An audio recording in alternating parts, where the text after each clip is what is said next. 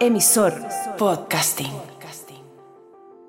Bienvenidos a Clase Básica. el OG podcast de farándula y espectáculos. Esto es Clase Básica. Con sus anfitriones, Cari y Leo.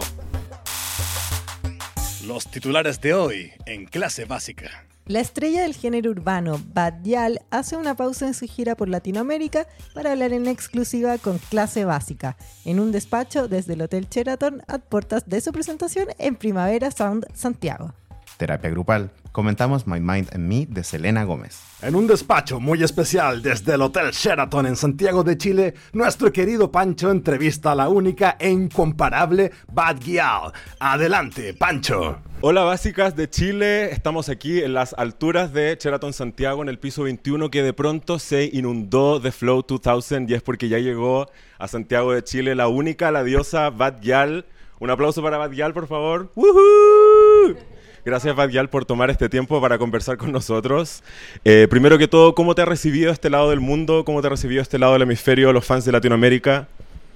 Pues me ha recibido súper, súper bien. Me ha recibido muy bien Chile, la verdad. eh, siento muchísimo amor. Mis fans chilenos son súper amables, se portan súper bien. Se nota que quieren que cuando llegue me sienta como en casa. Así que nada, estoy súper contenta y con muchísimas ganas de los conciertos y de compartir y de hacer lo que he venido a hacer al final, que es compartir mi música con mis fans. Totalmente. Suponemos que llevas unas semanas bien agitadas. Ajá. ¿Cuál es el accesorio que no puede faltar en el bolso de Bad Gyal para una semana de este tipo? ¿Se puede decir o se, es puede ilegal? decir lo, se puede decir lo que sea. No hay Pues nada ya es ilegal sabes, acá. mis porritos, mis porritos no me pueden faltar porque si no me vuelvo loca. Hay varios, hay varios que, que pueden identificarse con el sentimiento del otro lado de la Yo creo cámara. que sí, seguro. especialmente cuando los tiempos están así. Oye, em, ¿cuál es la importancia para ti de, de ocupar tu belleza, tu sex appeal, como herramienta creativa? Bueno, lo uso, lo uso como herramienta creativa. Esto es obvio, creativa y también yo creo que al final como mujer cuando te paras a analizar todas las- todos los significados que tiene la belleza, uf, es casi como abrumador porque se puede usar como herramienta creativa, como herramienta de marketing, como herramienta de hate. O sea, Sí. puede convertirse en muchísimas cosas como un auto boicot al final porque puedes terminar obsesionada, loca y, y triste e insegura. Así que el tema de la belleza es como, bueno, una arma, una herramienta que hay que saber usar y, y que no hay que sobrevalorar tampoco, no hay que subestimar ni sobrevalorar, ¿no? Claro. O sea, la belleza está ahí, al final yo soy una persona que me encanta lo visual, me encanta lo estético, me encanta observar la belleza, pero a la vez también hay que saber ver belleza en muchos sitios y, y bueno, pues yo considero que, que mi belleza más grande es mi corazón y mi talento. Totalmente. ¿Cómo, ¿Cómo lo haces para tú navegar esa línea? De no permitir que esa herramienta se convierta, por ejemplo, en un sabotaje o que no nuble la línea eh, creativa de lo que tú estés llevando con tu arte adelante. Pues tratando de recordar lo que te he dicho, que mis mayores cualidades son mi talento y mi, mi corazón y mi alma al final. O sea, la gente que es muy bonita y está podrida por dentro es insoportable. No puedes estar con ellos, no puedes compartir con ellos ni ni 10 minutos, ¿no? Pues al final una misma, y eso ya es para todas las chicas que, que me estén viendo, una misma siempre tiene que recordarse que por muy bonita que sea por fuera, lo más importante es lo que una puede aportar desde dentro. Totalmente, tú estás aportando algo único a la industria del arte, eh, especialmente a la industria de la música, desde que comenzaste eh, a través de Internet. ¿Qué tan importante sigue siendo para ti la comunidad under virtual eh, hasta ahora? Que ya estás, digamos, en otra esfera, que tienes acceso a otra esfera quizás. ¿Cómo sigues conectada con esa gente, con esos fans, con ese pulso que quizás puede ser distinto al pulso de la industria eh, más tradicional? No, al final a mí me encanta, me encanta pues haber nacido en esta generación en la que la internet y las redes sociales son una, una herramienta tan poderosa porque siento que sin eso yo no fuera llegado donde estoy. Así que es algo que, que es un pilar fundamental de mi carrera, em, esa herramienta tan poderosa que son las redes sociales y que me conecta con tanta gente y que me permite seguirme expandiendo. Y al final yo en las redes comparto mi música, no soy tan personal yo en redes. Comparto más mi música, mi trabajo y mucho de mi, mi pasión y mi amor por la moda y mis looks. Eso es lo que más se ve en mi Instagram, pero al final siento que aunque no sea la chica más personal en redes sociales o más cercana o más que me abra más en redes sociales, siento que de alguna forma sí les transmito una parte de mí. Sí, absolutamente. Con el Internet, como tú dices, haber nacido en esta generación te permite tener un alcance que eh, en- de, de otra forma quizás no existiría. Y eso, y quiero que me cuentes tú, si es lo que te permitió conectarte siendo europea con el dancehall, por ejemplo. ¿Y cuál fue tu conex? ¿Qué fue lo que te capturó del dancehall cuando lo eh, entendiste, cuando lo absorbiste por primera vez y que tú dijiste como, esta soy yo, hay algo aquí de mí? Mira, yo tuve, es como si tienes un, un ex o una persona ahí que la viste una vez en tu vida y luego se fue y luego la volviste a ver y te siguió encantando aún más. Pues yo cuando tenía como 8 años o 9 o 10, algo así, eh, salió el álbum de Sean Paul que se llama The Trinity Ajá. y ese álbum pues lo anunciaban en la tele. Yo recuerdo que estaba en un centro comercial y lo vi en una pantalla. Pusieron una- uno de los videoclips y anunciaban el álbum. Y yo dije, ¿qué es esta música? Yo era muy pequeña, no entendía nada, no entendía en inglés ni nada. Y me encantó. Y me puse muy pesada con ese CD, quería ese CD, se lo pedí a mis padres y me regalaron el CD de Sean Paul por mi cumpleaños. Entonces yo estuve muchísimo tiempo escu- escuchando ese CD en el coche con mis padres sin ni siquiera saber de dónde venía esa música, de dónde era ese cantante. Yo pensaba que era alguien americano. Preguntándole a mi padre, ¿y qué significa esto? Lo otro, frases en patua, en el inglés Claro, jamaicano. Y claro. mi padre, como, ¿qué me está preguntando esta niña? Yo no entiendo nada. Otro idioma. Sí. Y luego fue más adelante, volviendo a retomar lo de las redes sociales, porque Sí. obvio, cuando salió el álbum de Sean Paul no existía Facebook, no Claro. existía Spotify, no existía nada. Pero cuando yo tuve mis 12 años o así, pude tener mi primer ordenador, cosa que también me siento súper afortunada, ¿no? Porque, joder, yo soy una privilegiada, o sea, yo me considero una persona privilegiada, nunca me ha faltado de nada, y el hecho de poder tener mi primer ordenador fue fundamental para mí para estar haciendo hoy música, en plan... Cuando yo empecé, cuando, cuando empezó Spotify y yo empecé a buscar canciones, a guardármelas, a guardármelas en mis playlists, empecé a entender que esa música venía de Jamaica y empecé a entender lo que era el dancehall. Y entonces empecé a mirar por YouTube muchos vídeos de bailarinas jamaicanas, de dancehall queens, los pasos que hacían, lo explicaban todo, el nombre de los pasos, porque hay toda una cultura enorme en Jamaica. Los bailarines inventan los pasos, los bautizan, les ponen, les ponen nombres, los cantantes hacen canciones con los nombres de los pasos y todo el mundo en las fiestas lo baila. Y cuando tuve, a partir de los 12-13 años, empecé, a ser un poco más consciente de qué música me había enamorado yo, de dónde venía, de quién eran los representantes de esa cultura, de esa música y de por qué era así el dancehall, ¿no? Porque al final, pues, es raro que una chavalita blanca de Barcelona se le guste de repente eso, ¿no? Y, yo traté de, de entenderlo y, y de respetarlo y de y al final tomé cosas que sentía que me representaban, porque yo estaba en un momento un poco bajo Ya. y veía a esas chicas con esa seguridad que bailaban así, que, que estaban en la calle, con todos los hombres ahí rudos, duros, mirándolas, y ellas salían con su pantalón corto y movían el culo y, y no le, ¿sabes? No le paraban a nada, pisaban fuerte. Tías que daban la sensación que no se achantaban ni con, o sea, que no, no se asustaban de nada. Y me dio muchísima inspiración y al final yo siendo algo tan diferente, una chica blanca de Barcelona, europea, vi cosas de ellas que me sentí representada. Para mucha gente sonara muy loco, pero yo me sentí así. Tiene sentido cuando somos hijos de la cultura de internet, la verdad, porque muchos de nosotros también conectamos, qué sé yo, con el R&B, con el K-pop, y es como, ¿qué tenemos que ver nosotros? Pero al final, Totalmente. la, la- el universo que se crea en internet nos da esa posibilidad, y tu música tiene un, un pulso que conecta muy efectivamente eh, el dancehall con el sonido urbano global. ¿Qué, qué- qué otras inspiraciones están eh, alimentando la música que estás haciendo hoy? Pues la verdad, soy una persona que no paro de escuchar música y constantemente quiero o descubrir un género nuevo. Algo que no haya escuchado, obviamente, no que yo descubra géneros, que soy aquí la encontradora de los géneros, sino un género que yo no conocía. Y bueno, pues sigo escuchando mucho reggaetón, mucho dembow dominicano, brega funk, que ahora aprendí que es un estilo del norte de Brasil, que no se escucha en todo Brasil, se escucha más en el norte. Eh, me encanta la mapiano, me encanta toda la música de Martinique, de esas islas del Caribe en las que se habla en francés. No paro de escuchar cosas de, de todo, de El- todos lados. El dancehall sigue siendo tu, una de tus pasiones. Obvio, obvio, es un, siempre va a ser mi gran inspiración y mis artistas favoritos y mis compositores favoritos. Yo diría que son jamaicanos y que eso no va a cambiar. Oye, el- la comunidad gay, los gays del mundo, la comunidad LGBTQ más del mundo te adora eh, y con justa razón. ¿Cuál crees tú que son los elementos que te hacen que esa gente se siente identificada contigo y que te apoyen tanto y que entiendan tu arte de forma tan plena?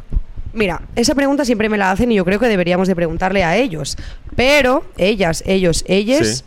Pero yo siento que em, ven una actitud fearless, no sé cómo decirlo, una chica sin miedo, Sí. una chica que se presenta fuerte y obviamente pues a los a las maricas les encanta un pelucaso, una Nos chica encanta, guapa, nos un buen look, aparte pues todo eso les encanta, pero siento que sobre todo tiene más que ver con la actitud, la forma en la que me expreso en, mis- en las canciones, la forma en la que em, me presento en los escenarios, creo que les transmite esa energía porque al final eh, siento que son una comunidad eh, que ha tenido que reafirmarse y marcarse y posicionarse.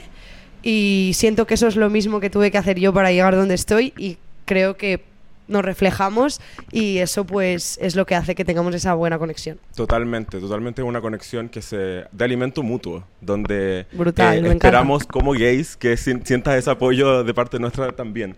Eh, no sé si sabes, porque llegaste recién a Chile, pero acá en Chile a las fiestas, a la rumba, le decimos carrete. El carrete está de a poco reviviendo en la noche santillina después de dos años de encierro, bueno, en la noche de todo el mundo. ¿Qué tan importante crees tú que es la vida nocturna eh, para la gente, especialmente para la gente joven?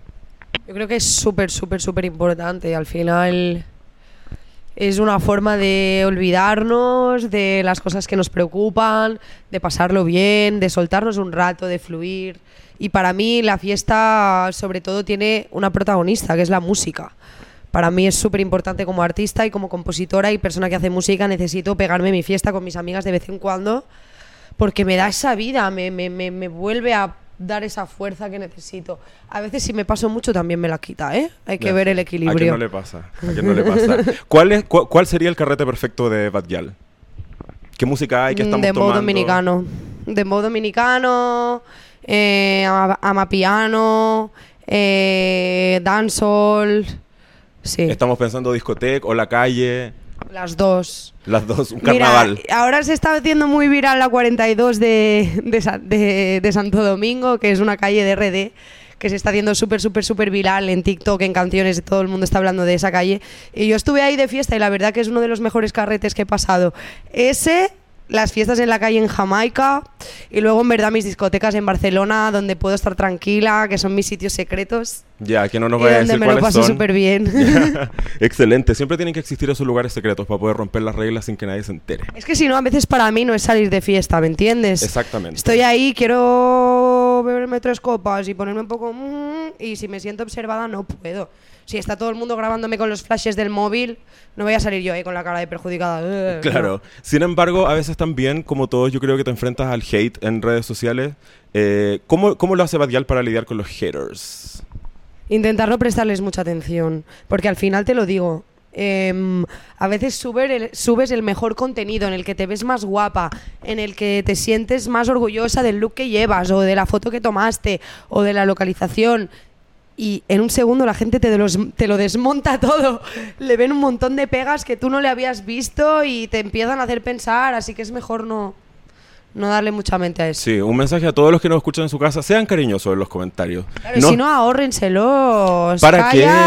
Si, ¿Para no, qué? Si no es bonito, te callas. Le están echando a perder el día a Bad Gyal. ¿Para qué? No necesitamos eso.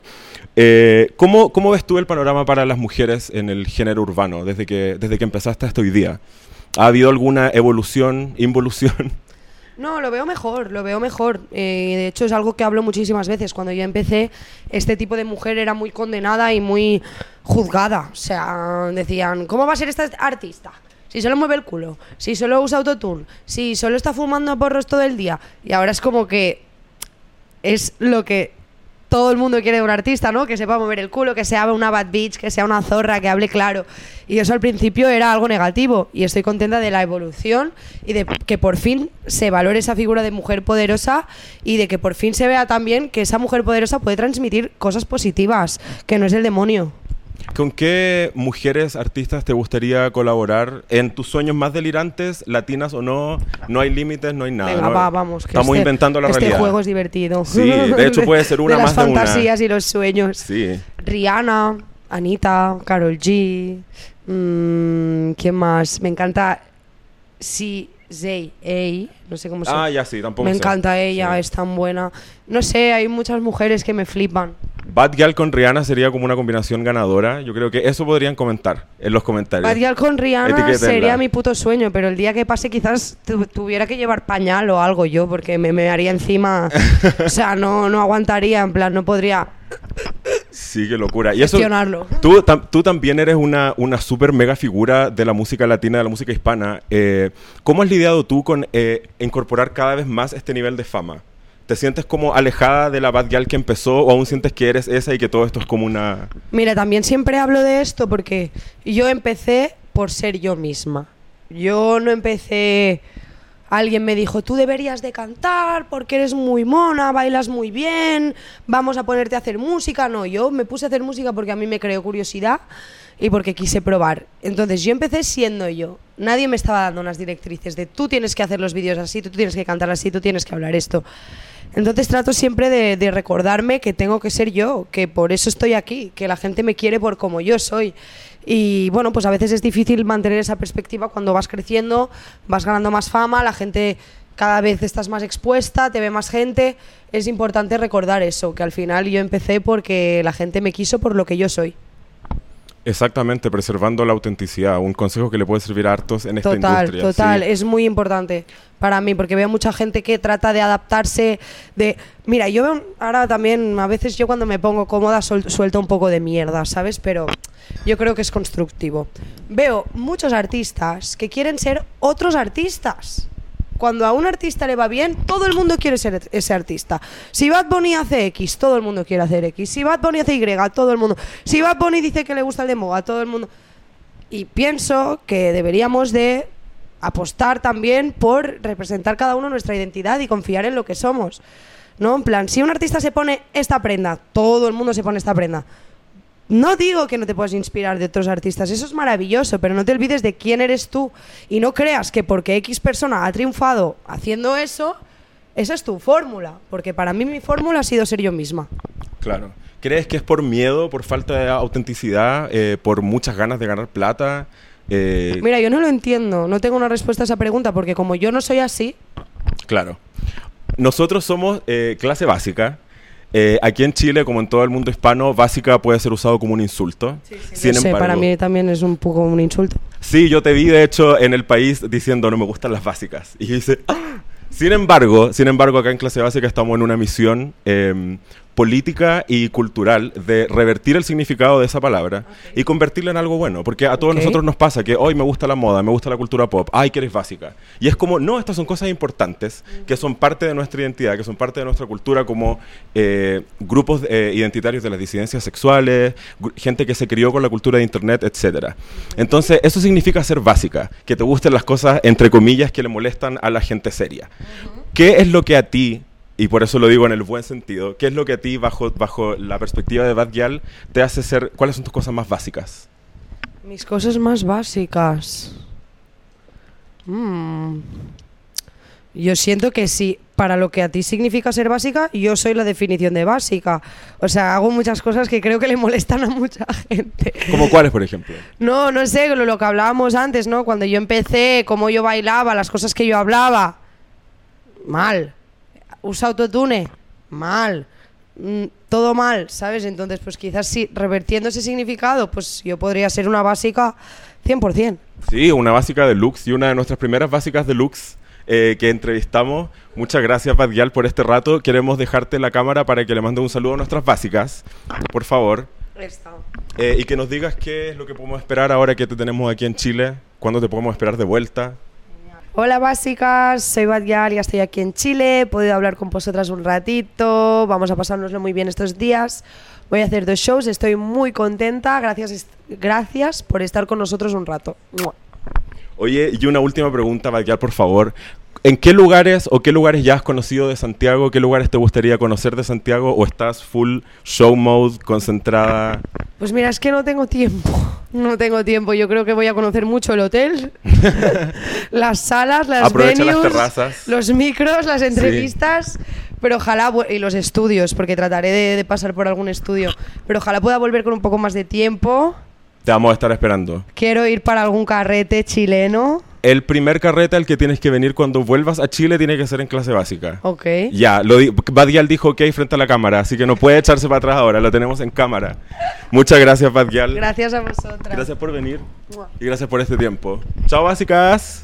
En este estudio hay básicas de lujo, básicas encubiertas y básicas quizás un poco demasiado orgullosas de serlo. Acá en nuestra clase cabemos todas. Sigue escuchando. Clase básica. Mind Mind a mí de Selena Gómez. Eso. Wow. Wow. Move Over, el maestro pulpo. Onda, ahora el documental del año se llama My Mind and Me, de Selena Gómez. Algo eh, que se traduce como Mi mente y yo por Selena Gómez. Wow.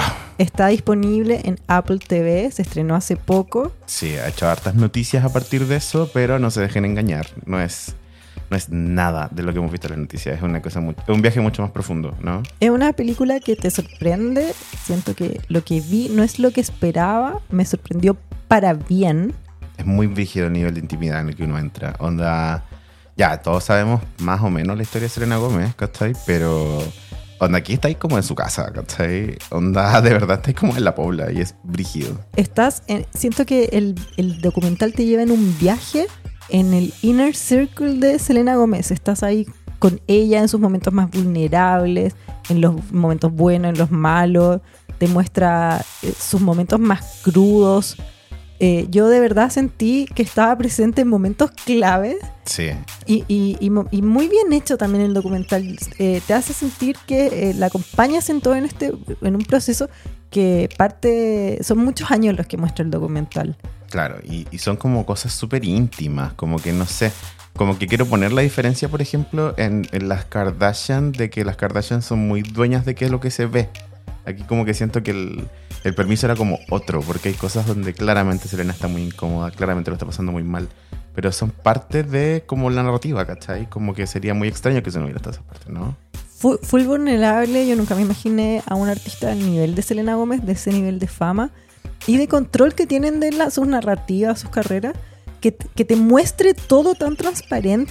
Sí, es brígido. El nivel de chata que está Selena Gómez lo encontré brígido, brígido, brígido. Súper honesta también. Sí, pero yo sé que tengo que decir que en un principio yo tenía un prejuicio. Onda, como te, te contaba, como que siento que a veces en las artistas pop ahora hay como un. Se espera que hagan un documental sobre su vida y que muestre como The Real Me y, y- y que muestre como su verdadera cara, sobre todo en estos tiempos, ¿cachai? Donde como que la vida privada y la vida como real son términos como tan superficiales, ¿cachai? Eh, siento que tenía ese prejuicio como haya otro documental sobre una artista pop, ¿cachai? Venerada por todos. Pero nada, me tuve que tragar mis palabras. Onda, encontré muy brígido como las emociones que provocó en mí, ¿cachai? Sí, a mí, a mí me sorprendió. Yo soy Selenator. Yo creo que para los auditores de este podcast, que un saludo para los nuevos auditores de este podcast, Bienvenidos. pero para los que ya vienen escuchando, yo creo que yo creo que se nota. Lo he dicho muchas veces que soy Selenator. Sí, y yo le he dicho muchas veces la cabezona y me disculpo. pero era de cariño. Sí, pero, Era de cariño. pero no la conozco, no, no merezco poner, tener un apodo. Eso vino ahora. Eh, bueno, la vida de Selena Gómez es súper pública. Nosotros hemos hablado un montón de, de las noticias, de los temas que salen como en prensa. De ese Same All Love, que ya Pero- le carga que le sigan hablando. Pero, pero de igual manera, queremos avisar acá, hacer un, una alerta, una cortina de alerta de spoilers. Spoiler alert. No digas que no te advertimos. Si aún no has visto My Mind a mí de Selena Gómez, te recomiendo que pongas pausa en este, de este podcast, Sí. vayas, la veas y vuelvas.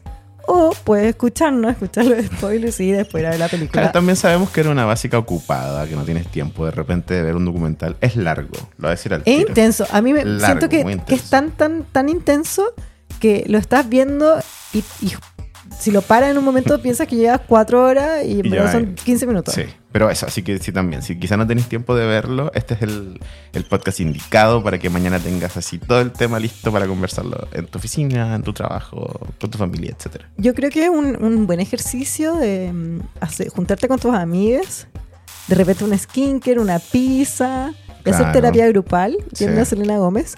Yo te voy a admitir algo, yo la vi con Leo, la vimos juntos, comiendo pizza. en un día largo. en un día de eclipse, en un día loco. Y yo lloré, Leo. Estaba al lado tuyo. me puse a llorar. Encuentro heavy, amiga, tu talento para ocultar el Ay, llanto a mi me puse lado. a llorar. Es que me emocioné mucho. También eh, yo, igual, amiga, igual tenéis permiso de llorar al lado mío, no hay ningún problema. Tú eres una persona que yo quiero mucho. es que me emocioné en varias partes. Em, a ver, ya, partamos del principio. Sí, Selena. Parte Selena.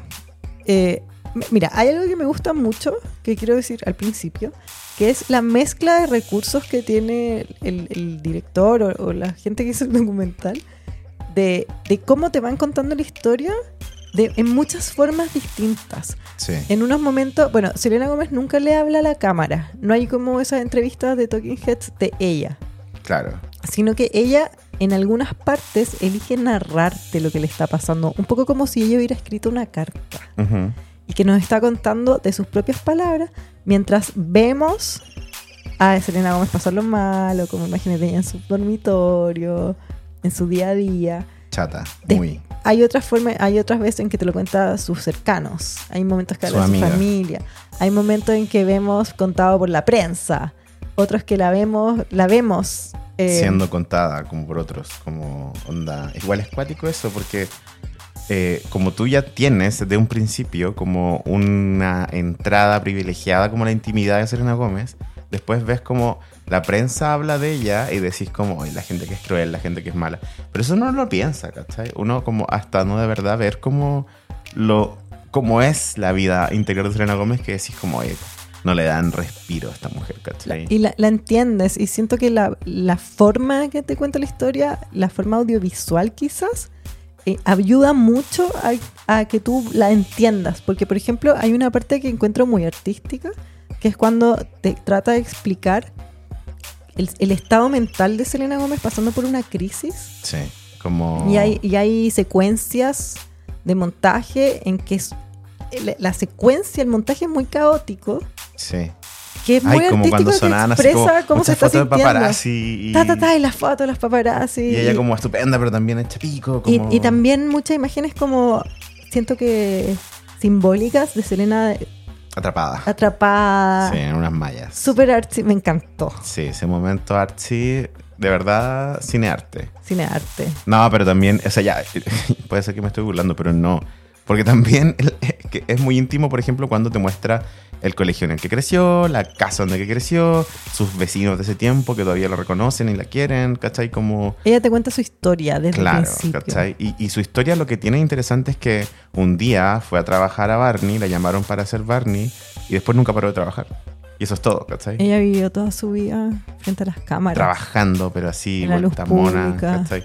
Y como que su vida se desarrolló alrededor de ella trabajando, pero nunca más volvió al colegio, nunca más, eh, no sé, pues sus papás volvieron como a trabajar en lo que trabajaban antes. Después se hizo mega famosa y nunca más tuvo amigos que no, su- que no estuvieran con ella antes de la fama. Sí, claro, tiene muy buenas amigas, pero que igual son muy patúas, pero está bien, encuentro yo. Por- Podemos hablarlo después. Yo Sí. siento que, Son su entourage. igual. así como para contarles más o menos, esto, hablamos un poco de la forma, pero ahora quiero hablar de la historia. Ella parte eh, antes de la pandemia, antes de su disco Rare, como en Ya su estaba gira, está en su gira. En algo. Luego de eso te cuenta cuando eh, la diagnostican. Selena Gómez, bueno, esto es sabido. Ella declaró que es bipo- tiene bipolaridad. Sí, También eh, tiene lupus. sí, este, ti- tiene una enfermedad muy grave. Y tuvo, tuvieron que hacerle un trasplante de riñón. sí. Que se lo donó su amiga Francia, que no sale mencionada en el documental. O sea, aparece el recorte como del diario y está en negrito como el nombre de Francia y la foto como de ellas dos, pero nada más. Ella no aparece. nada, no, se no hay testimonio. Bueno, Pero- tampoco sale Taylor Swift. Sí, eso, eso como que eh, sentí como que había mucho escándalo de que casi que Taylor Swift era como la mejor amiga y todo eso. Aquí lo Eso que como en la prensa post. sí, post al estreno del Pero documental. un documental donde el círculo interno de... Es que quizás siento que puede que esa prensa sea a propósito, como para decir, Obvio. oye, no, que no la muestre no significa que es mi amiga. Claro. Como que era para el otro lado del documental, no sé. No, digo, pero por ejemplo, en lo que respecta a su enfermedad, la, la gente que entiende a Selena es gente enferma y te muestra como un, un recorrido de Selena de sus amigos que también están enfermos, ¿cachai? Y es brígido, Claro. porque es como que se lo toman como un humor de gente que está enferma de algo crónico que obviamente los otros amigos de Selena no lo entienden, pues, ¿cachai? Sí. Eso es brígido, pero también es súper humano, súper real. No sé, estoy, estoy reencantado con Selena, tengo que decir a Yo, todos, sí, yo estoy todos los. Selenators que me equivoqué. Estoy Ya, alucinada con este documental, su historia. Bueno, después avanza la historia, eh, eh, habla mucho sobre sus enfermedades, cómo lidia con sus enfermedades, sobre una crisis que tuvo Serena Gómez que fue muy pública, Sí, sí. que estuvo hospitalizada. eh, y esta es, la cuenta de una manera súper cruda, Sí, ¿no? Onda- muy real, nada de glamorizado, o sea, terrible. Como que uno pensaría que el documental podría ser un poco más eh, sutil en esas cosas porque hay muchos como segmentos artísticos donde como que leen frases de su diario y todo, pero las cosas más frígidas te las cuenta así al pan pan vino sí, vino. y yo no estoy acostumbrada. Yo tampoco. Yo que, que consumo- muy dura. consumo muchas celebridades y mucha narrativa que mm, siempre son muy controladas por los artistas. Siento que esta, este nivel de transparencia no, yo no lo Bueno, quizá en el documental de Demi Lovato, pero es distinto. Pero es distinto porque Demi Lovato te contaba una historia muy, muy heavy. Pero acá, a ver, me equivoqué. Al principio te dije que no vemos a Selena Gomez hablando en la cámara. Mentira. Sí la vemos llorando desesperada Ay, sí, en una escena cuando- muy terrible. Cuando también cuando se acuerda de lo que le dijo su mamá, Yo quería abrazarla en ese momento. es muy duro porque Serena se acuerda de que fue muy cruel con su mamá y con su padrastro. Como ella estando en crisis, pero solo pensando en las cosas que le dijo y como un poco también pensando en cómo los hizo sentir y muy clara de que eso no va a cambiar, ¿cachai? Como- Llorando a la cámara y pidiéndoles perdón y contándonos a nosotros los, Sí, los como... espectadores Y que la mamá había salido minutos antes también diciendo como en ese momento yo ya me había como rendido con ella, como que era demasiado odiosa conmigo, no sé qué cosa. Qué. Es que son cosas normales, ¿cachai? Pero son cosas como... como pelearte con tu familia. Claro, ¿cachai? Pero son cosas que duelen mucho. Y siento que esa es como la, la cosa que la hace tan interesante, ¿cachai? Como que Selena, que, te- que tiene un montón de otras enfermedades y cosas, ¿cachai? Te cuente como una cosa tan simple, a ella le da vuelta a su mundo, ¿cachai? Sí. Y es como que habla de una persona muy sensible. Pero no es para menos. Yo, me- a mí me sorprendió el nivel de, de difícil, o sea, con todas las dificultades que Selena Gómez lidia en su día a día. Yo nunca me lo imaginé, la verdad, que fuera así. Yo sabía que estaba enferma, pero no pensé que, eh, que así era su día a día. Te muestran a Selena chata, parándose en medio de reuniones por- como ya no quiere más. Superada, sí. Superada, también superada por salud. Te muestran como que, por ejemplo, los procedimientos para que Selena tenga menos malestares a partir del lupus son procedimientos que igual son súper dolorosos, ¿cachai? Entonces, más encima son como una especie de quimioterapia, como, no sé, y, y, y como... No, y el- la, y la vemos a ella en, en el, en el hospital, Sí, siendo durísimo. inyectada, haciéndose las terapias. Escuchamos al doctor dando su diagnóstico en altavoz. Yo eso lo Sí. encontré. mm, Siento que a mí me incomodaría escucharlo quizás de un cercano. No, no cualquiera está ahí en la pieza cuando te dicen el diagnóstico. También a Selena Gómez feliz con la weá porque onda, para ella era mejor que le dijeran el diagnóstico a no saber. Claro, por muy terrible que fuera. Porque te pasa la cuenta a tu salud mental, no saber el diagnóstico, ¿cachai? Como... Oh, wow. Bueno, también en el documental, esto lo toma en su gira que canceló antes de ver, agarra la pandemia. Sí. Como que lo pasa por encima, no. No, o sea, la pandemia solo sale mencionada porque ella era parte de We, eh, We Charity, Sí. que era una caridad que en el fondo instalaban colegios, en comunidades vulnerables en África y en otros continentes. Y, y como ella ya estaba muy contenta con eso, era muy parte de su día. De hecho, viaja a Kenia. Y la pandemia un poco lo que descubre hace que, que en Canadá había como una malversación de fondos que involucraba esa caridad y se Estaba iba... en investigación. Claro. Y se iba todo un poco al carajo porque...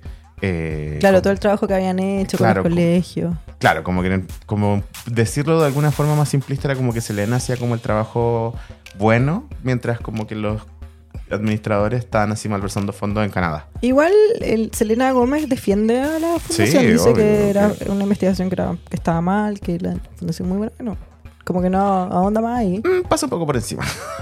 Pero igual, Sí. o sea, te queda claro que no es culpa de Selena Gómez, Claro que ella que- está haciendo un trabajo real. Sí, no, pues y, ahí es cuando también, mira, muy elegantemente no te explican que ella lanza su propia caridad, ¿cachai? Después de El eso. documental termina con eso. Pero termina con eso. es, es como cómo era su vida antes, siento que cómo, cómo lidia, cómo, cómo llegó al punto de la crisis, después cómo la no sé si la superó, pero la atravesó, que incluye y comprende el- la creación de su disco Rare, Sí, la vuelta a los escenarios cuando hizo ese disco, sí. toda su gira promocional, ella en su trabajo filantrópico, así se dice, filántropo, Sí, filántropo, humanitario. humanitario, ¿no? Y después, cuando te establecen que ella está buscando ayuda, que está mejor, te- como que muestran su vida, cómo lidió con todo, en un momento ella dice, eh, estoy muy feliz, como que estoy en el mejor momento que, que he estado. Eh, la- el fin del documental es que ella crea la fundación Rare, que es, sabemos que se financia con su marca de maquillaje Rare Beauty. Y, y, es- y te lo cuentan en forma de créditos, como, Sí, como como esos créditos al final cuando te explican Es qué le pasa a cada personaje. uno igual termina un poco preocupado por el personaje principal en este documental, pues, ¿cachai? Si igual lo estáis viendo que le ha pasado pésimo. Y que no, o sea, no es que se mejoró una No. enfermedad, una enfermedad con la que va a vivir, Sí, va a seguir viviendo. Sí. Y, y claro, como que te da esa paz. Y también porque Selena un poco como que en este viaje, eh, ya cuando va a Kenia eh, y ve a estas chicas, ¿cachai? Que es un colegio de eh, WI, que es la, la fundación. Ah, eh, tiene un colegio que, que es como para jóvenes vulnerables que ellos postulan y el colegio como que se hace cargo de sus deudas, de todo. Salían casos de niñas que estaban como prometidas en matrimonio y que la fundación había servido como para que se educaran y no tuvieran que casarse como niñas. Y le dicen a Selena Gómez, me salvaste la vida. Me salvaste de casarme, ¿cachai? Niñas de 12, 13 años, ¿cachai? Muy fuerte. Mm, Ya, pero ella también como que se encuentra con una nueva, como un nuevo interés que, que, que representa lo que ella quiere hacer, ¿cachai? Como con Ella su música, ¿cachai? Ella dice literalmente, yo no quiero ser súper famosa ya, no quiero hacer No. esto, quiero dedicarme a lo, lo humanitario. Hay un momento que ella quiere quedarse en Kenia y su Sí. amiga le dice así como, ¿qué No, estoy hablando? Vuelve a tu realidad. Como, como, como aquí no vaya a hacer plata para mantener a esta gente, ¿cachai? Ya. Quiero, quiero hablar de cosas que no están en el documental. Ajá. Ya. Vamos por partes. Ya. Uno. Maquillaje. Sí. O sea, más o menos. Ya, la Selena Gómez te muestran todo el documental. Viste que termina con que hace la compañera. Sí, sí. Que está chata. Como que no tiene tiempo ni para ir al water, esa pobre mujer. Le dicen la clase básica. Y entonces explícame, después de hacer un disco, de estar para la cagada, de tener lupus, ¿en qué momento hizo en paralelo su carrera de productora y de actriz y tener una serie muy exitosa? ¿Cómo? Y ir a Cannes, acuérdate que hizo películas. Ah, y hace Only, Only Murders in the Building. Sí, Y hizo un disco de reggaetón también entre medio. sacó singles. Sí, no sé. ¿Por qué está tan ocupada? ¿Y por qué eso no lo muestran? O, o ¿por qué lo hizo si estaba tan para la cagada? ¿En qué momento? No, pero es que también. Por el- eso estaba tan estresado el documental. Eso te iba a decir. Y que después que ser CEO de una marca maquillaje. en medio de tener No, un y disco. abarca mucho espacio de tiempo. Siento que le, que le faltó tiempo, pero ya llevamos mucho rato. Entonces, Dura una hora y media. ¿en serio? Se sintieron como 20 horas. Sí. Pero para bien. Sí, no, bien. todo No, bien, no crean, es que es muy intenso. Sí, yo me sentí, eso, se sintió mucho rato, pero también se sintió como ir a ver a mi amiga Selena Gómez, que eh, no sé hace cuánto no te sentís así con una estrella pop, ¿cachai? Compartiendo su intimidad. Nunca me, me había sentido tan cerca de una historia. Ya, pero ¿qué opináis de, de mi teoría? Que, o sea, no es mi teoría, es solo de mi preocupación de que Selena Gómez esté tan llena de cosas. No sé, Brígido. Anda, de verdad, la están estrujando, como dice ella. Cuando habla de los meet and greet. Y dice así como, sí, a Hay veces gente le, que le saca el le jugo. gusta estrujarlo, claro. La están estrujando a esta mujer, ¿cachai? Porque sí, o sea, es que en el documental vemos una buena que no para, que no para y que hace mil cosas. Y aún así, como tú decís, están quedando afuera como cuatro proyectos que nunca aparecen y que hizo estos últimos años, ¿cachai? No habla del programa de cocina, no habla de la serie, no habla de su disco de reggaetón, no habla de la marca de maquillaje. Y, y- y no sé, ¿tuvo romance en ese periodo entre medio? ¿Sí o no? No sé, No hay tiempo. no sé. Sinceramente no sé. Pero menciona a Justin Bieber, pero lo menciona lo que tienes que saber nomás. Sí, yo creo que Siento que estuvo un saludo a. Hailey Bieber. Wow, esquivaste esa bala. Nunca hablaron de o sea, Nunca hablaron de ti, amiga, no era necesario. Sí, Me encantó, lo encontré bien logrado. Le encontré a la Selena Gómez Sí, chao. muy classy. Sí, pues, sin nada que ver. Como la historia se trata de Selena Gómez. Sí, ¿cachai? sí. Bueno, pero está bien, pues. eh, La amiga le agarran en el huevo. N, N. Eso igual es, es chistoso. Sí, como que. es- Muestran a la prima también de la Selena Gómez. Que es una de su tierna. familia. Sí. Ya, yo, pero yo necesito que la Selena Gómez tenga unas vacaciones. Que pare, unos segunditos. Ya tiene plata. Paren de estrujar ese. También entendí quizás por qué Britney se siente ¿Cómo se cercana siente? Sí, po. a Selena. Mira, ¿sabes también qué me pasó? Perdón que meta las Kardashians. Pero Wow, no habíamos tardado. sí, eh, las Kardashians a mí me encantan, yo consumo todo lo que hacen, todo. Pero no encuentras que su, es todo lo contrario, su, doc- su programa, etcétera, siempre es como un placement constante. Vamos Sí. a la- el lanzamiento de Skims, mi marca. Vamos a una fiesta de porque está A1A. Y todos sus productos constantemente, al final sus programas a mí me encantan, pero son un gran comercial. Claro, es como, como diríamos hoy en día. Es como contenido, pero que, claro, tú puedes verlo gratuitamente, pero lo que te, lo que te cobran es ver una publicidad tras otra de... Le dicen las clases básicas. Le dice la clase básica también. Ya, pero este documental Un es saludo todo a todas las básicas que nos apoyan en la publicidad. Es todo lo contrario, porque la Serena Gómez no te habla de eso, lo. No, nada. Podría perfectamente haberlo hecho, yo nunca hubiera considerado que era un placement. Sí, brígido, ¿no? Es muy, muy brígido como eh, no vemos eh, ninguna dimensión de ser influencer, ni ser CEO de algo, ni pro, Es que ella está muy nada, lejana nada. a las redes sociales, me Está parece bien, excelente. está bien, lo voy a Solo seguir métanse al, al cla- al Instagram de clase básica en arroba clase Ahí se básica. van a enterar de todo, no tienen por qué seguir a Selena. Vayan a TikTok a seguirnos. Eh, oye, ¿y qué te pareció eh, cuando habla de su ropa y tiene como un mini meltdown al principio? Me pareció relatable a cagar.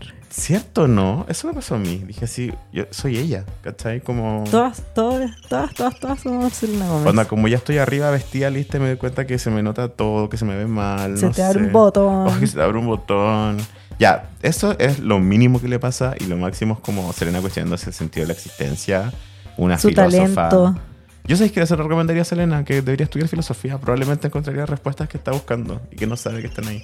Y no sabe porque su educación fue incompleta, Online. online. No, pero dijo que le había funcionado, que había sido una buena educación. Yo le encuentro una Eh, chica brillante. Selena Gómez. Perdóname. Sí, obviamente le funcionó. Pero igual, lo pasé bien como viendo como hay una parte de Selena Gómez que es muy chica normal, incluso siendo lo que es ahora. Y eso no me lo esperaba, ¿cachai? Hablemos de sus amigas. El tema de sus amistades está, es tema, ¿no? está, está siendo viral en este minuto. Tú, yo en mi TikTok, que soy Selenator, está zumbando en críticas, en desahogos de la gente, de los fans, de que sus amigas, la gente que rodea a Selena, son malas amigas. Es que... En especial, hay una amiga que es Raquel Stevens. Sí, yo... que es sale mucho en el documental y que incluso cuando tú ves los créditos es la única que aparece como sale primera de special guest como aparición especial Sí, Raquel la conocerán eh, los Selenators que vieron el programa de HBO de cocina. Eh, ahí siempre está Raquel como atrás o es ayudando. Selena and Chef Eh, sí. ¿Sabes qué? Yo nunca lo, lo había visto, nunca lo he visto Es y ahora divertido. con este documental lo quiero ver. Es muy divertido porque es como que, eh, bueno, como es de pandemia, ¿cachai? Es como Selena en su cocina y por videollamada habla con chef que le enseña a cocinar. Y aprenden distintas cosas. Sale que Liz, que Liz le enseñó a hacer una olla a presión y a cocinar como cola de buey, una cosa rarísima. Pero es bacán. Kelly's de, del milkshake. La misma, que es cocinera también. Cocinera. Como, mira, yo creo que se van a acordar de mí cuando lo vean porque es impresionante la forma como ella echa aliños a la olla. Estoy hablando de puñados, de todo. ¿Ya? Así como... Pero ¿cómo es cocinera de porque sabe cocinar? ¿Es chef? No entiendo. Es chef. Sí, pues estudió cocina. ¿Qué? Sí, Broma. Y te lo juro. anda cocinando y peleando con Beyoncé. Mira, que Liz estudió cocina y tiene un programa de cocinas populares, como tipo la ollas comunes. What? Como que alimenta gente como en situación de calle. ¿Es broma? ¿No? Wow. Sí. ¿Sabes quién más es cocinera? Jessie Ware. Sí, pues. que ¿verdad? también como Badial va a estar en el Primavera Sound. Sí, no cocinando, cantando. Y, eh, y también tiene un, un libro de cocina con su mamá. Y creo que un podcast de cocina, si no me equivoco. Sí, qué increíble hacer algo así con la mamá. Sí. o sea, si supiera cocinar, yo no sé. Selena Gómez, en el, el programa, corrígeme si me equivoco, aprende a cocinar porque no sabe. Sí, ella aprende, no sabe, le enseñan muchas cosas como... Y son platos, no son tan difíciles, así que también puedes como aprender, que eso es lo que interesante del programa. Me gusta también que el documental es muy triste porque muestra muchos momentos malos, pero igual te da un glimpse de los momentos entretenidos. Sí, igual lo pasa y, bien. y ¿no? Gómez millonaria, va en yates con sus amigas, le pasa la raja, en una parte como que bañan a un perrito, hace el aseo. Hace el aseo cuando está mal, se pone a hacer cosas, como que no se queda acostada. No le gusta quedarse quieta, según ella. Sí, tampoco le gusta que la traten como tonta, que eso lo encontré bacán. Como la entrevista será una entrevista pésima. Hoy me dan pánico. La entrevista a Pancho Solía la Badial no fue así. Uf, la entrevista fue increíble. Increíble. sí. Lo, lo pasó bien, Badial. Sí, se nota, se siente súper Pero Selena Gómez, chata, chata. atroz. Yo pienso, bueno, los capítulos anteriores del podcast que debieran haberlo escuchado cuando terminen este, vayan y escúchenlo. Estuvimos con Javier Amena, le hicimos una, una, Una dinámica. con ¿Se Solfía. habrá chateado Javier Amena con No la dinámica? creo, fue divertida. Me han dicho que fue divertido. Coméntenos si fue divertido. O si estábamos como las entre- los periodistas entrevistando a Selena Gómez que estaba chata. Ojalá que no. Igual fue porque la- a la Selena Gómez le preguntan eh, puras, cera. puras tonteras. tontera. Y cuando ella quiere hablar de. las No le ponen atención. Sí, él dice, no me están escuchando cuando quiere hablar de su trabajo humanitario. Como, dice así como, las preguntas son buenas, pero no escuchan lo que estoy respondiendo. Entonces, como cuando eran Disney, es lo mismo. ¿cachai? Sí, Brígido. medio palo. Ya, Raquel Stevens. ¿Qué hacemos con Raquel Stevens?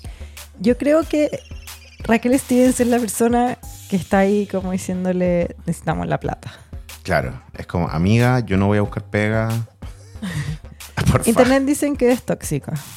Pucha, es que no sé, también es la amiga que tiene, ¿cachai? Como que, por ejemplo, su prima, todo bien, pero era una chica que, por mucho que haya crecido con Selena, eh, es una chica con la vida armada, ¿cachai? Con hijos, no tiene tiempo de ser como la amiga sidekick de una famosa, ¿cachai? Yo siento que Raquel conoce muy bien a Selena Gómez. También, se nota que sí, ¿cachai? Y es, es que es tiene como un amor duro. eso, la reta mucho, pero también, al parecer, Selena sí necesita que la reten a veces, parece, ¿cachai? Bueno, el Leo me vio gritándole a la pantalla cuando Déjala tranquila. déjala, déjala no trabajar, porque hay una escena muy, muy cuática, muy controversial que en internet, esto es lo que yo creo que le calmó la paciencia a toda, Ujú. que es Raquel retando a Serena porque según ella no trabaja tan duro o porque lo hace mala gana, como que no está agradecida de la, de la su pega trabajo. que tiene, sí. Porque se queja, porque la, la ves en una secuencia así trabajando de noche y día chata en puras weas y la Raquel anda, ay, ¿para qué te andan quejando? Sí. Como si tu vida fuera muy difícil. Y que yo ya la vi ahí Bueno, Sí, pero también. jugando Candy Crush. Ay, indignadísima. Nah, pero también Raquel no es una yes woman, ¿cachai? No le dice que sí a todo, no le dice se amiga a todo. Qué importante. Es importante, ¿cachai? Porque debe tener amigas que le digan que sí a todo y se amiga y es una persona que está en un proceso, no puede estar de- desarrollando que un sí. Es difícil trabajar con tus amigos. Mucho, ya O- lo sabremos o no, nosotros. Leo. O no, Karina. Es complejo, conlleva distintas cosas. Creo que implica también como... eh, A nosotros así full somos igual que tú, Selena Gómez. Soy igual que tú. Eh, no, pero, pero, está- pero vivimos eso, trabajamos con nuestros amigos, trabajamos nosotros juntos y implica como comunicarse un montón, ¿cachai? Implica peleas, discusiones. Uf, por favor, siempre. o o, em, discrepancias, como se dice, que estemos Creo con que- opiniones contrarias. No, mira, ya sé, creo que implica eh, como tratar tu relación de amistad de una forma que si no hubiera un negocio involucrado sería como, como queráis, tóxico, lo que tú quieras. Pero aquí en cambio es como que es casi como una cosa paternal de que tenemos que hacernos los dos cargos de una cosa que no somos nosotros, ¿cachai? Somos matrimonios. O la Ra- cago. Raquel y, y, mm, Y Selena son un Gómez son matrimonio. como una familia. Igual en, en un momento muy clímax, siento, ella, Selena Gómez se pone a llorar Sí, porque no mucho. quiere, ella quiere tener una familia y tener onda hijos, ser una mamá guagua, sí. y, y tener una vida normal y olvidarse de la fama. Lo encontré fuertísimo. Es mal amante la fama, nunca no va a quererte, de verdad. Sí. Sí. Oye, pero ¿qué aprendiste del documental de Serena? Yo salí con un aprendizaje muy claro, por eso Ya, te a ver, ¿cuál a es tu aprendizaje? Es que lo, lo uní a, a nuestro mismo nombre y lo que hablábamos con Bat Yal, como sobre ser básica, ¿cachai? ¿Ya? Como que cuando uno es chico, como que siempre está mal visto eh, ser básica porque tengo que ser la más distinta, porque soy la más Tumblr, la más emo. Como tengo que ser, eh, basar mi personalidad en ser algo que no es igual al resto, ¿cachai? Pero luego eh, te vas dando cuenta de la verdad. Somos todos un poco parecidos, a todos nos pasan cosas parecidas, ¿cachai? Una multimillonaria artista pop pasa por unos momentos que se parecen mucho a unos momentos que he pasado yo en mi casa no queriendo ser aseo, ¿cachai? Y es como ese como descubrir quién eres y estar en paz de que no seas la más especial del pueblo, la más Tumblr del colegio, es así deep, es difícil. Y Selena está pasando por eso ahora. Imagina esta edad, ¿cachai? Como decir así como soy una superestrella y no quiero serlo, ¿cachai? Quiero la normalidad, quiero ser básica, ¿cachai? Y eso lo encontré brígido, lo encontré duro. Encontré como que me enfrenté a algo que me tengo que dar cuenta para mí. Y eso lo encontré bacán, ¿cachai? Wow, Leo. Qué deep. Como en un momento de la- del documental le están haciendo una entrevista muy cuática una goma que nunca entendí que era, que dice como, ¿por qué esto es tan deep? Sí. ¿Por qué tiene que ser tan deep ¿Por esta tiene que ser tan profunda? Su respuesta debe haber sido lo mismo. Yo te iba a decir así como que, que es muy bonita en que, las que el pelo café le queda increíble. Que quiero volver a ser morena.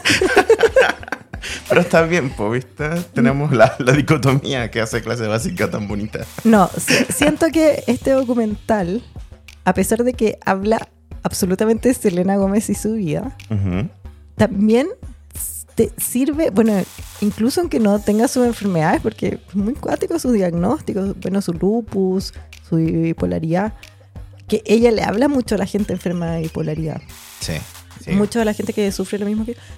La gente que no sufre de bipolaridad, siento que igual puede verse reflejado o relatable, es muy relatable lo que ella habla de avanzar, como de seguir el día a día Claro. y te muestra la forma en que ella supera su obstáculo y eso siento que es universal, Sí, que una enseñanza que tú puedes tomar de este documental y aplicarla a tu vida, totalmente. de que todos, claro, todos tenemos obstáculos, hay unos más grandes, otros más chicos, hay unos que la gente no sabe, pero, pero lo importante es seguir, ella habla mucho de estar agradecida, de estar viva, Sí. porque cuando tu vida no es, o sea, puede correr peligro, ya tiene problemas de salud, te muestra en un momento como cuando le dan unas crisis, como con la presión, con unos números, te lo explica, no entendí, pero vi esto así es grave. Ella igual hacía su afirmación en la mañana y, y, y seguía adelante, lo encuentro heavy. Sí, como eh, ella habla de estar hecho para algo y es saber cómo darte cuenta que está hecho para algo porque ella pasa mucho por decir como esto no es para mí, esto no es lo que quiero y enfrentarse mucho a que cuando lo hace mueve toda una maquinaria de cultura, emociones, gente, trabajo, plata, sobre todo, que la hacen reafirmarse que eso es lo que ella hace bien y es lo que está llamada a hacer, ¿cachai? Su llamado. Su llamado. Y también que lo hace muy bien. Y lo hace muy bien. También que la hace feliz. Siento que eso es, es el, el mensaje oculto. Claro. De que a pesar de que tiene muy, muchos lados malos y que ya lo pasa muy hace mal, lo que le gusta. finalmente a ella sí le gusta. Sí. Pero igual La es llena. rígido, porque tampoco es como que lo descubre así como, ay, descubrí esto. Es como, eh, le duele. a ella le duele. No, pero y también eh, yo siento que es genuino cuando la gente, en tres formas distintas, los fans primero le dicen tu música, a mí me salvó. Claro. Vemos a los fans en los meet and greet Las diciendo... emociones que mueve. Después vemos a, a un montón de gente, doctores, en una conferencia como de psiquiatría, sí. hablando de bipolaridad. El premio salud mental. claro, que le dicen, gracias a ti, sal- tú salvas vidas. Sí. Y la señora como le dice como, no, yo solo... no, Yo conté lo que me pasó. doctora, tú salvas vidas. Y la doctora, no, tú salvas vidas. Con hablar de esto hay, cambios. Sí. Después le dice lo mismo la niña en Kenia que tú contaste, que gracias a Selena Gómez no tuvo un matrimonio arreglado y tuvo educación. Y eso es muy fuerte. Sí, es como. Creo que también es como Selena Gómez enfrentándose a ese tipo de cosas, ¿cachai? Como a, a ver como lo que ella aporta en el mundo y que probablemente es súper distinto a como ella se lo esperaba, ¿cachai? Uf, ya, Uf. ya. Leo, Karina, ¿qué nota le pones a Selena Gómez, My Mind and Me? le pongo un 10, un emoji de 100, 5 estrellas, no sé, ¿qué más? ¿Qué Yo le pongo un 10 y una anotación positiva. Selena Gómez, comete el mundo, este es tu momento. Y le doy un beso a la prueba, así. ¡mua! Y, uff, wow, quiero ahora un póster. Quiero una polera de Rare. Yo Increíble. siempre la he querido, pero la quiero más. Muy bien. Bueno, Karina, ese es todo el tiempo que tenemos por hoy. Lo pasamos bien. No, muy bien. Muy entrete la entrevista a Badial. Un saludo a Pancho Solís. Qué momento, Pancho. Sí, ahí con las estrellas del mundo. Sí, muchas gracias a las básicas que nos han estado apoyando en esta nueva temporada, que han escuchado todos los episodios. Sigan escuchándolos, cuéntenle a sus amigues. Muchas gracias a Match Producciones y a Emisor Podcasting, como siempre. por todo su amor y preocupación. Y les damos nuestra palabra que estaremos en todas las redes en Spotify la próxima semana. y en emisorpodcasting.com. Les gustó o no. Nos vemos. Un besito. Los queremos mucho. Bye bye. Esto fue Clase Básica, el OG podcast de Neo Farándula y Espectáculos, parte de la familia Emisor Podcasting, grabado en Santiago de Chile, año 2022. Anfitriones, Cari Valle y Leo Quesada. Voz en off, Tincho Calderón. Las opiniones vertidas en este podcast son de exclusiva responsabilidad de quien las emite y no representan necesariamente el pensamiento de las plataformas donde se reproducen. Emisor Podcasting.